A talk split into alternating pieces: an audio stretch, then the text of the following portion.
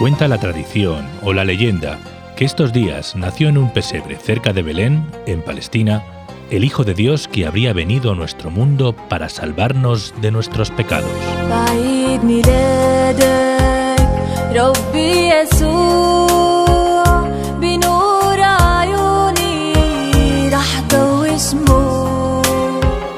Cuenta la tradición que tuvo que nacer allí debido a un trámite burocrático y administrativo, un nuevo censo ordenado por el emperador romano César Augusto.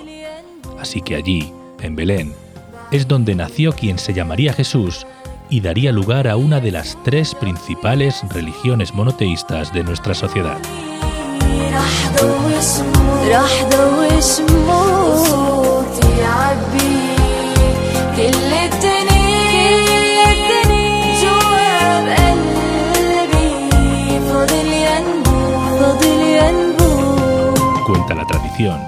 Que allí, entre bueyes, mulas y pastores, nació un niño al que siglos más tarde se le dedicarían templos, monumentos, pinturas, incluso canciones como este villancico cristiano ortodoxo cantado en árabe.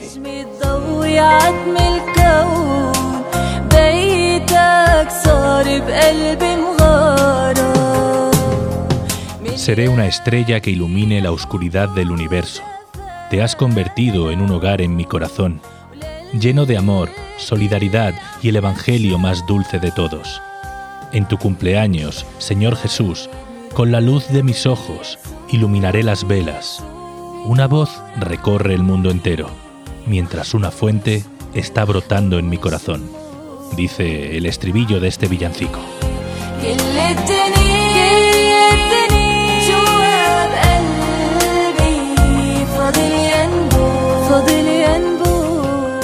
Lo cierto es que más de dos mil años después de aquel acontecimiento que supuestamente sucedió, Belén ha sufrido muchísimos cambios. Ya no hay soldados romanos controlando aquella provincia. Ahora son tanques, muros y controles militares israelíes los que hacen y deshacen en aquella zona, pese a estar administrado por la autoridad palestina. En el Belén de 2022 viven más de 28.500 ciudadanos, sin contar con las miles de personas refugiadas, una población en la que se estima que cerca de un 15% es cristiana, aunque esta cifra cada vez es más baja.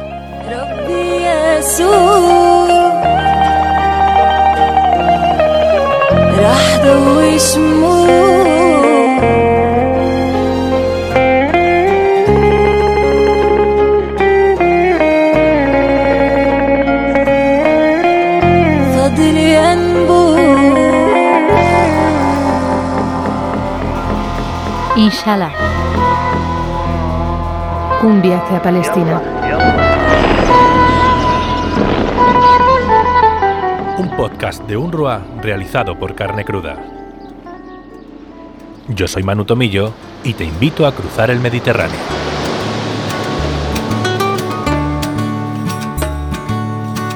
Además de todos esos ciudadanos, en Belén viven miles de refugiados palestinos en los campamentos que tiene UNRWA repartidos por la zona. Yo tuve la suerte de visitar uno de ellos, Aida Camp, atravesado por el muro israelí, acoge a más de 4.700 personas, que viven en menos de un kilómetro cuadrado. Cuando uno visita este campamento, descubre cientos de edificios que se amontonan aquí y allá cables de tendido eléctrico, calles estrechas, muchas de ellas sin asfaltar, y el muro, siempre el muro, que está ahí, un testigo mudo y a la vez protagonista de la ocupación. En el campamento de Aida viven personas que provienen del este de Jerusalén y el oeste de Hebrón, pueblos como Walaha, Kirbet el-Mur, Kabú o Beit Natif, de donde es Ab al-Majid Abrusur, que ahora vive en el campamento y sufrió la expulsión de su casa hace 74 años.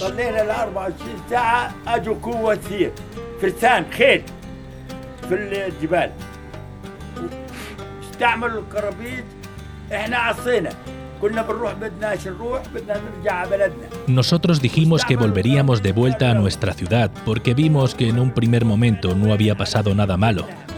Entonces la caballería británica nos golpeaba y nos forzaron a irnos, Siguieron empujándonos y expulsándonos hasta que acabamos en algún lugar cercano a Belén. Y fue en ese momento cuando empezamos a perder la esperanza, dice él con tristeza. En campamentos como este, los vecinos denuncian que en muchas ocasiones el ejército israelí hace incursiones incluso con tanquetas, atemorizando a la población y en algunas ocasiones matando a alguno de sus habitantes.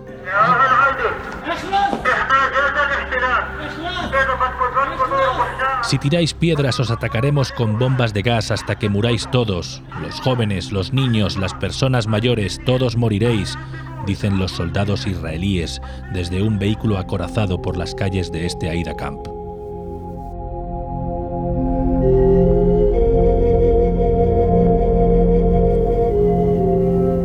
Corazón mismo de Belén está el campamento más pequeño de la zona, el de Beit Hibrin. Viven poco más de mil personas. Aunque también hay otros con mucha más población, como por ejemplo el de Deishe, con casi 13.000 personas, y aunque todas las viviendas están conectadas al servicio público de agua y electricidad, el 15% no están conectadas a la red de alcantarillado público, sino a letrinas conectadas a pozos de infiltración. Otro de los campamentos es el de Arup, con casi 10.500 personas, casi las mismas que viven en la isla de El Hierro, pero con una superficie 200 veces menor. Este campamento está en la principal carretera entre Hebrón y Jerusalén, así que es testigo de enfrentamientos esporádicos con el ejército israelí. En todos estos campamentos, UNRWA proporciona asistencia a las personas que allí se encuentran para que no les falte de nada.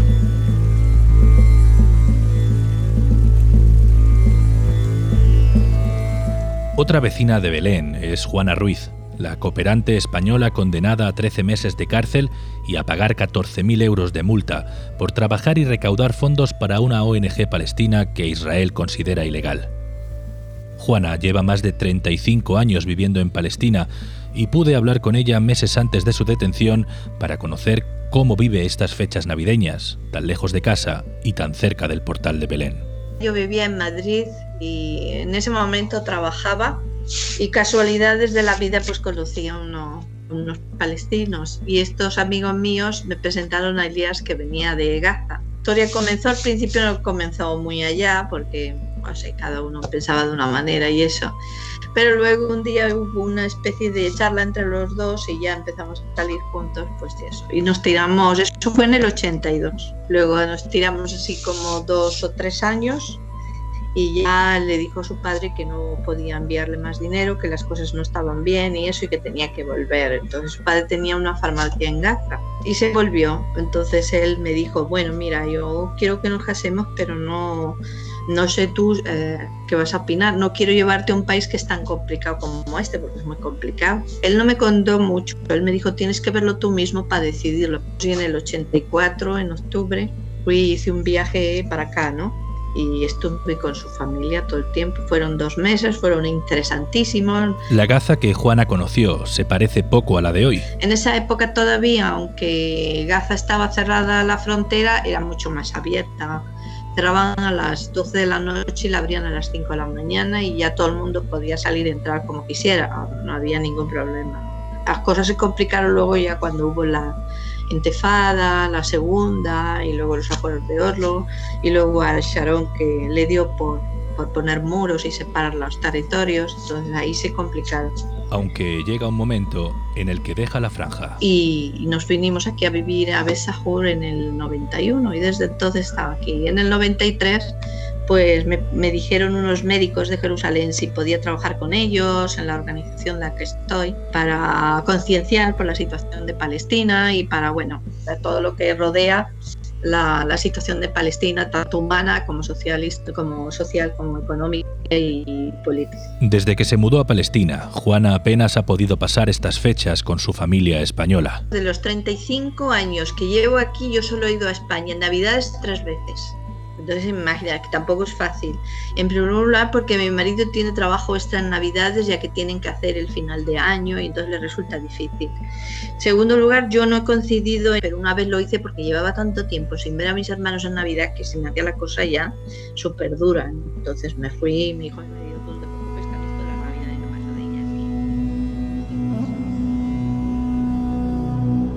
Para mí, sabes una cosa, desde que como he ido tan poco, no se me ha desnaturalizado, pero no las disfruto como cuando estaba con mis padres y sí, ¿me entiendes? Es como si me faltara algo, me falta algo muy gordo. Entonces, no siento mucha alegría, al contrario, me siento bastante triste, intento sobrellevarlo y bueno, me ayuda a mi familia de aquí, pero me, me siento muy sola y sabes que allí las navidades son muy divertidas y mis padres nos regalan un montón de cosas, te estás hasta las tantas hablando, vamos a casa de mi cuñada y allí nos preparan mil cosas, mi hermano nos puede beber hasta tope todo el día, te ríes, sales, sales al centro, ves vida, ilusión. Aquí, bueno, la gente está tan preocupada por otras cosas que no es.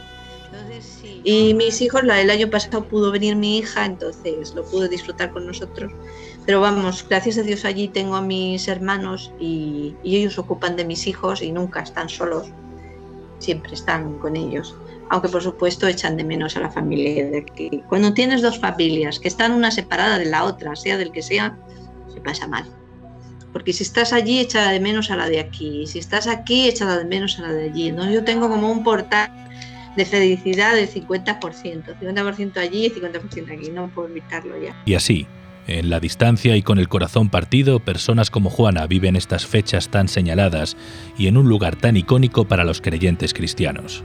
Cada uno, a partir de ahora de diciembre, cada, cada uno pues decoramos nuestra, como todo el mundo, nuestro árbol, nuestro belenes. Bueno, aquí no es más eso de belenes, pero yo sí tengo uno y lo pongo, aunque es pequeñito, pero hay más el árbol, decoro mi, casa y esto. Y luego hay en las fiestas de, la Nochebuena, pues hay Papá Noel, no hay Reyes Magos, pero hay eso.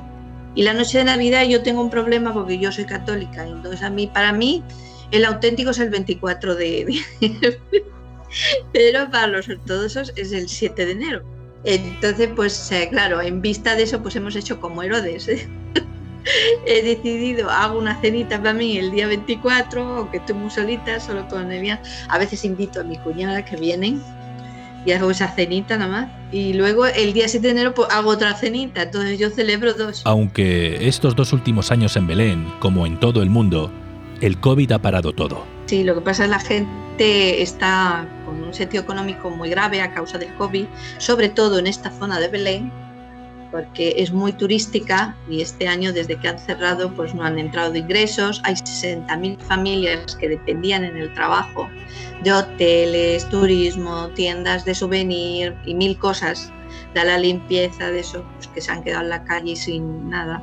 Entonces están sufriendo, se nota, se nota un bajón enorme en eso, entonces no sé. Con todos estos condicionantes, la Navidad cerca del portal de Belén se celebra más o menos así. Pues son muchísimo más tranquilas y menos festivaleras, porque es que además aquí hay una cosa, aquí no hay mayoría católica, aquí hay mayoría de ortodoxa como mi marido, y luego hay también la católica como nuestra, o hay la latina, que son diferentes ramas, y hay la la lucerana y la protestante y la armenia y la siriana y bueno, en todas son cristianas. Entonces, como nunca se ponen de acuerdo, cada uno dice una fecha del nacimiento de Jesús, pero fíjate, en cuatro religiones que hay, en las cuatro cada uno lo dice a su bolo. Por eso no es de extraño que si en política no se ponen de acuerdo, imagínate en religión. Y aquí la gente es bastante fundamentalista. ¿eh?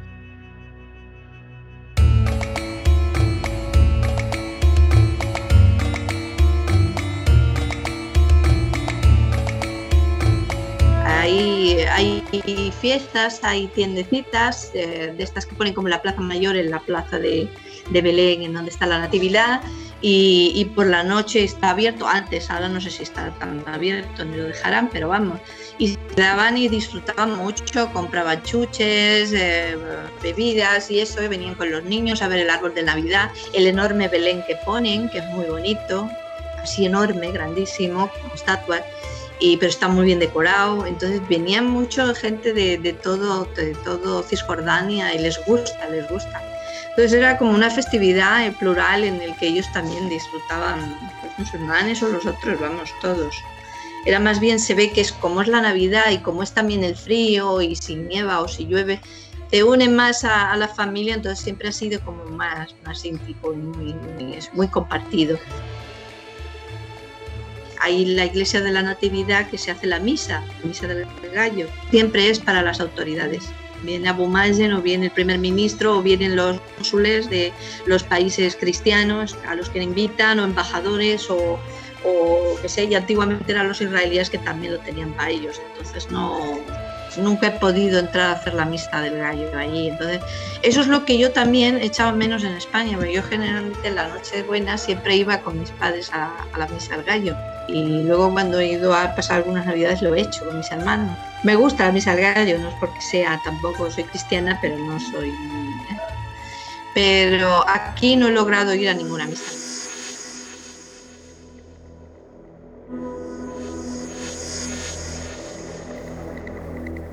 Creyentes o no creyentes, estos días lo que sí tienen de típico es reunirse con sus seres queridos y poder disfrutar alrededor de la mesa con la mejor comida posible.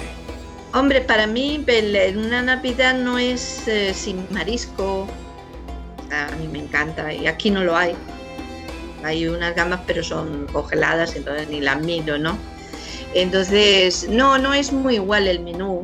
Eh, es más bien una comida un poco, una cena fuerte. Entonces yo hago generalmente un arroz, porque aquí el arroz es indispensable, he hervido a lo mejor huesos de, de, cordero y luego me aso una piernita bien en el horno, le pongo especias, muchas especias y luego le hago una capita para que se quede tierna por dentro de una mezcla de mostaza y, tomate, tomate pero espeso de este, ¿no? lo mezclo y lo embadurno bien después de haber echado las especias, ahí les pongo unos ajitos, les hago unos huejequecitos, les pongo unos ajitos enteros y los eh, pongo al horno y luego al lado con unas patatas asadas, con el arroz, varias ensaladas, entonces eso es lo que cenamos. Y es muy sencillita, entonces compran los dulces típicos de aquí, que son rellenos de dátiles, de nueces, de pistacho, se hacen las cenas, pues yo hago una pierna de cordero o a lo mejor a veces compro cerdo y lo hago al horno con vino y con verduras. Bueno, los menús cada uno lo que quiere, ¿no? Y son muy, muy caseras. Entonces las navidades son muy simples, ¿no? Entonces, y luego se hace el final de año, pues nos juntamos también, hacemos una barbacoa, nos celebramos mutuamente el año, hacemos el del 31 y luego ellos para ellos los ortodoxos el final de año es el 14, que a mí me parece falsete que no lo celebra nadie, pero bueno, y entonces a lo mejor tomamos una copita para celebrarlo para decir que eso. Pero en realidad yo creo que todo el mundo como es, es el 31. 2021 ha sido un año muy complicado para todas en Palestina. Esperemos que 2022 suponga el final de la pandemia y que todas las personas puedan volver a sus casas, refugiadas o no. Inshallah.